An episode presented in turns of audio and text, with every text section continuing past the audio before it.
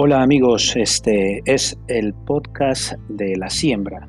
Mi nombre es Tito Portilla y desde hoy iniciamos este espacio para compartir información de emprendimiento, medio ambiente y noticias de coyuntura.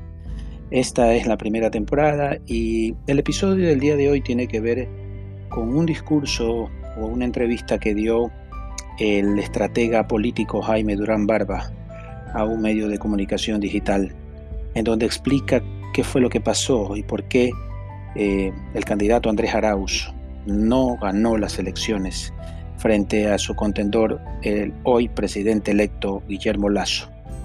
El discurso que perjudicó a Andrés Arauz y los problemas que tuvo en su campaña, según el análisis de Durán Barba, tomado de la redacción de Vistazo el jueves 22 de abril del año 2021. El estratega detrás del triunfo del presidente electo Guillermo Lazo, Jaime Durán Barba, analizó la campaña electoral de la segunda vuelta presidencial en el programa Vistazo en Vivo.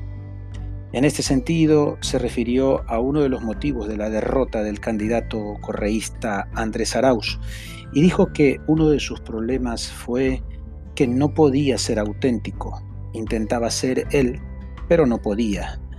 Cuando usted tiene una autoridad encima que, aunque no tenga cargo, es quien manda, no tiene espacio para ser usted mismo, dijo el consultor al referirse a la relación entre el expresidente Rafael Correa y Arauz.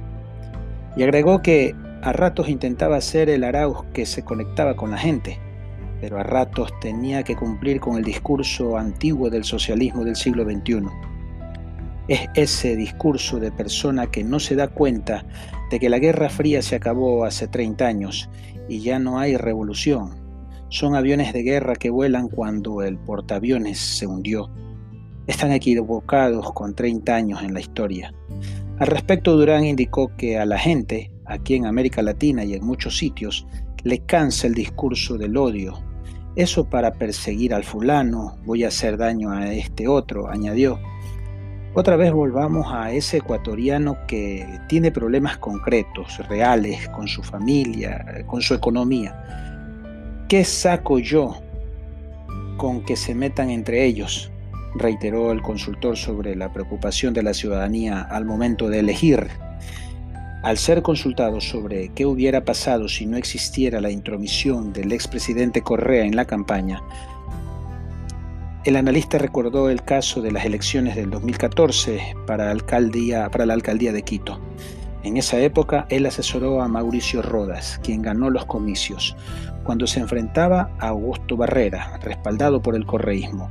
El asesor explicó que en ese momento Correa estaba en la cumbre de su popularidad y que en Quito tenía la aceptación del 80%, pero que al intentar atacar la campaña de Rodas, cuyo lema era Se puede vivir mejor, el entonces presidente Correa perdió la cabeza e hizo cosas absurdas y que también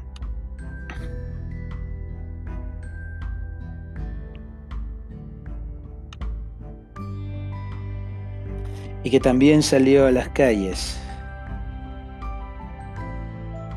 a gritar, patalear e insultar a Rodas, que era un líder mundial de la derecha, y terminó hundiendo a Barrera.